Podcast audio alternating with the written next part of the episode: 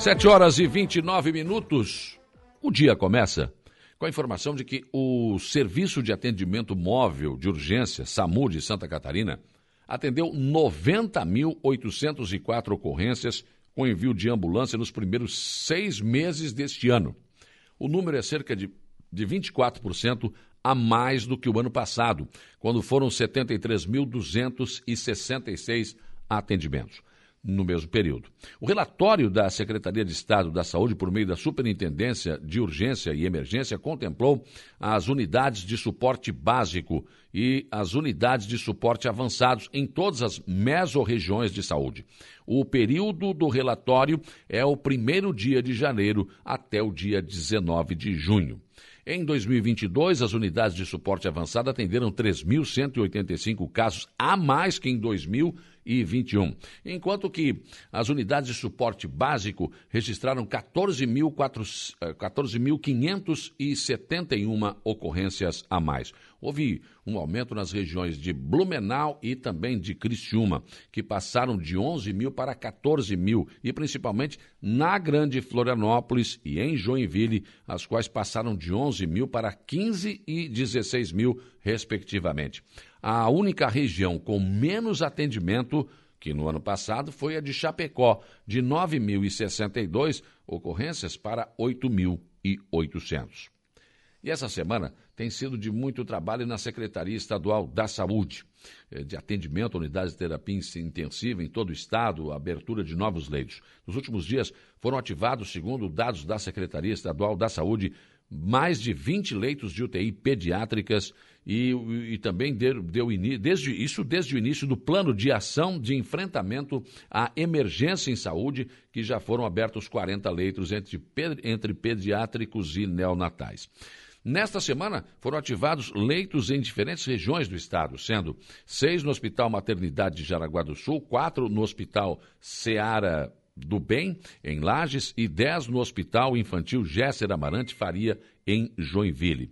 O secretário estadual da Saúde, Aldo Batista Neto, diz que a decretação do estado de emergência foi de fundamental importância para que os processos fossem acelerados.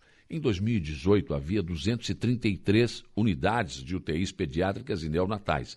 Antes de começar o plano de ação, havia chegado a 270. Com esse trabalho contínuo agora, deve ultrapassar a 300 leitos apenas de unidades de terapia intensiva. Câmara do Arroio do Silva eh, realiza hoje uma sessão ordinária a partir das 18 horas. O presidente da Vanderlei de Souza, Lei do Mar Azul, decidiu com a mesa diretora recuperar hoje a sessão que ficou para trás devido à reforma do plenário. Assim, os vereadores estarão reunidos-se na terça-feira, sessão normal de terça, mas farão uma outra sessão hoje, quinta-feira, às 18 horas.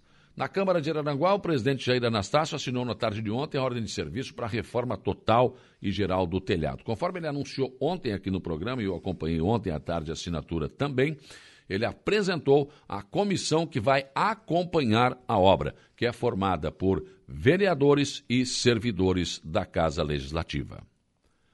Visando valorizar, resgatar a história de Maracajá, três professoras do Centro de Educação Infantil Margarete Maria Tomás da Rocha realizaram mês, durante o mês de junho o projeto Nossa História, Nossa Cidade.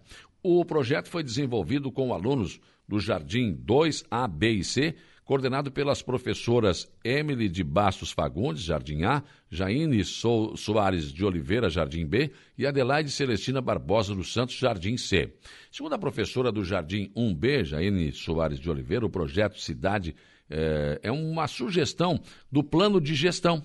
Então, no plano há diversas sugestões de temáticas para serem desenvolvidas com os alunos, dentro de cada faixa etária. Então, foi definido, foi criado o projeto, e foi colocado em prática o projeto Nossa História, Nossa Cidade. Iniciamos em maio, no mês do aniversário do município, estendendo até este mês. Esse projeto envolveu debates em sala de aula, saída de campo, atividades envolvendo a família também, né?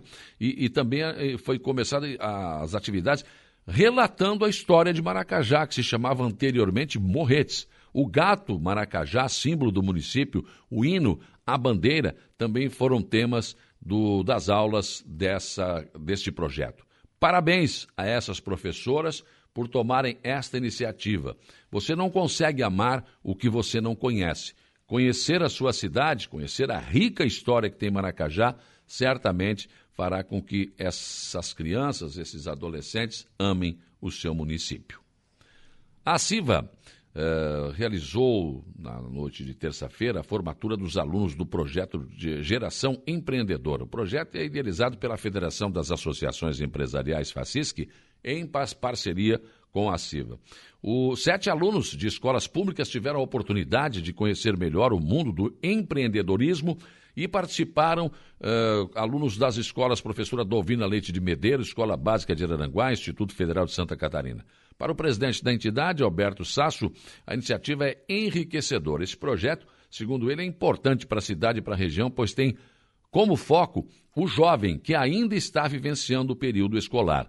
Nesta nossa ação, diz ele, repassamos o que é empreendedorismo e as possibilidades que o mundo apresenta. Além disso, a formação conta com pilares firmes, entre eles a criatividade e a disciplina também. 28 anos depois da última vez que alguém da Santura esteve em Araranguá para trazer recursos para o município, o atual presidente da Santura, Henrique Maciel, veio ontem aqui à cidade para destinar algo em torno de 800 mil reais para a obra do Mirante no Morro dos Conventos. O ex-prefeito de Praia Grande, que revolucionou o turismo em sua cidade enquanto prefeito, assumiu a Santur recentemente e disse ontem estar vivenciando o melhor momento de sua vida, devido Há muitas obras do governo do estado, muitos sonhos que a gente sempre teve e que estão agora acontecendo. Henrique, ainda fica na região hoje, quando vai liberar recursos para municípios da nossa região para a construção de portais de acesso dentro do projeto Geoparque. A Serra do Faxinal também não foi esquecida e, investido da condição de representante do governo estadual, cobrou do IBAMA a licença ambiental que falta para a obra ser retomada. A informação do IBAMA é que até o dia 10 de julho dará uma posição. E claro, é que ele espera que seja favorável à licença ambiental. Na cerimônia de assinatura da liberação do recurso, que aconteceu no gabinete do prefeito César César na tarde de ontem, Henrique Maciel elogiou o trabalho da coordenadora de turismo da MESC, Ellen Becker disse com todas as letras, sem rodeios, que é o melhor trabalho na área de turismo já realizado em nossa região. O prefeito César César agradeceu ao governo do estado por mais esse recurso recebido e afirmou também, sem rodeios, que, independentemente da posição do seu partido, o MDB, ele estará com o governador Carlos Moisés nas próximas eleições. Disse se tratar de um reconhecimento pelos investimentos já feitos em nossa cidade em nossa região. A falar sobre a obra do Mirante, o prefeito mais uma vez reiterou sua firme posição de combater os que são contra o desenvolvimento no Morro dos Conventos. Disse que não vai desistir, não vai se curvar e que a opinião de poucos não vai se sobrepor à opinião da maioria. O prefeito disse ainda que vai acatar a minha sugestão, foi feita lá naquela audiência no Samai, de realizar uma audiência pública no Morro dos Conventos, onde a população de Araranguá vai ser chamada para deixar clara sua posição favorável ao desenvolvimento do Morro dos Conventos. Ontem ainda, o prefeito lançou um desafio aos moradores que querem calçar suas ruas, que estão pedindo calçamento nas ruas.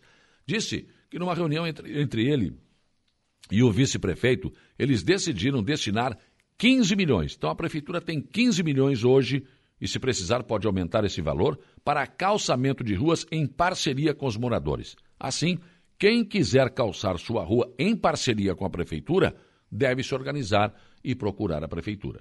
Disse também que, como são muitas obras que estão em andamento, às vezes algumas ruas que já estão programadas para serem calçadas está demorando um pouco. Por quê? As ruas têm que ter projeto, tem que, enfim, tem uma série de situações burocráticas que às vezes acabam fugindo à questão da vontade do administrador. Algumas ruas estão mesmo demorando um pouco mais do que outras e o prefeito pediu paciência para os moradores. Outra informação revelada ontem é que a prefeitura comprou mais de 4 milhões em material para colocar nas estradas e ruas não pavimentadas. A determinação do prefeito é que as máquinas continuem a todo vapor, sempre que o tempo permitir, para recuperar todos os estragos causados pelas últimas chuvas. Pediu também paciência aos moradores devido à cidade ter 700 quilômetros de vias não pavimentadas, o que, claro, vai demorar um pouco de tempo para que se resolvam todos os problemas. Em relação à estrada da Itopaba, que liga Araranguá a Ermo, diz se tratar de uma, uma estrada estadual. Na verdade, o município nem poderia atuar ali, mas que este problema também será resolvido nos próximos dias. Aprovada a proposta que dará transparência a verbas de estados e municípios, por recomendação do deputado Hélio Costa, a Comissão de Trabalho e de Administração do Serviço Público da Câmara dos Deputados aprovou o projeto de lei que obriga os estados e o Distrito Federal e os municípios a divulgarem anualmente na internet as informações sobre a destinação de recursos do governo federal recebidos via transferência especial. Eh, de acordo com o texto, esses entes federativos terão até 31 de junho do exercício seguinte ao do recebimento dos recursos federais para preencher o relatório de gestão das transferências especiais da plataforma Mais Brasil, segundo, seguindo né, o regulamento a ser elaborado pelo Ministério da Economia. Essa proposta foi aprovada com parecer favorável do relator substituto Hélio Costa. As transferências especiais foram criadas por emenda constitucional 105, a fim de agilizar a execução de emendas parlamentares individuais impositivas. A principal característica dessas transferências é a dispensa de celebração prévia e convênio ou de outro instrumento semelhante para o repasse de recursos. Em 2020, das transferências especiais foi de 621 milhões, saltando para em 2021 para 1,99 bilhão, valor que pode aumentar caso o Supremo Tribunal Federal autorize o uso da modalidade também pelas bancadas estaduais para autores da propostas que acham que isso tem que acontecer também.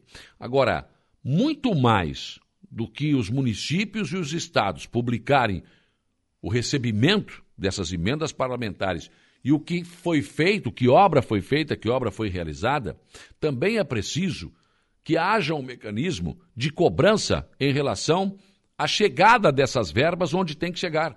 Digo isso porque existem muitas verbas, emendas parlamentares, na Secretaria Estadual da Saúde, aqui de Santa Catarina, que não chegaram aqui na nossa região. Estão represadas desde outubro. Uma vergonha. Isso também precisa ser revisto. Isso também precisa ser fiscalizado. Pensem nisso, enquanto lhes desejo um bom dia. Rádio Araranguá